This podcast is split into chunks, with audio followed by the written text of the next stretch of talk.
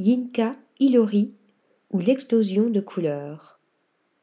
L'artiste anglo-nigérian, installé à Londres, fait pulser le design dans des installations, des intérieurs et des conceptions d'objets qui s'inspirent de ses origines africaines pour nous conter de nouveaux récits colorés. L'art et le design doivent être accessibles à tous. Telle est la ligne directrice de Yinka Ilori qu'il met fabuleusement en pratique depuis cinq ans via le studio qui porte son nom. L'artiste designer pluridisciplinaire, né à Islington dans le nord de Londres, développe un langage graphique, ethnique et chromatique mixant son double héritage anglo-nigérian pour donner naissance à des créations artisanales, solidaires et émotionnelles. Il veut montrer, à travers ses projets, que le design a un impact positif sur la société contemporaine et a ce pouvoir de rassembler les communautés. S'il puise dans sa vision optimiste du monde et dans les traditions culturelles de sa famille, ses conceptions rendent également hommage aux sensibilités géométriques du groupe Memphis des années 1980. Cocktail détonnant.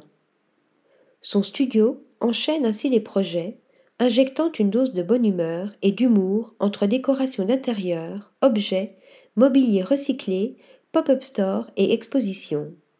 On peut citer notamment sa récente installation en Allemagne, Filtered Ways, qui explore la relation entre la lumière et la couleur, mais aussi A Large Chair Does Not Make a King, pour le London Design Festival en 2017, qui invitait le public à laisser son ego de côté et à se rappeler que, quel que soit le succès dans la vie, nous partageons tous ce lien d'humanité.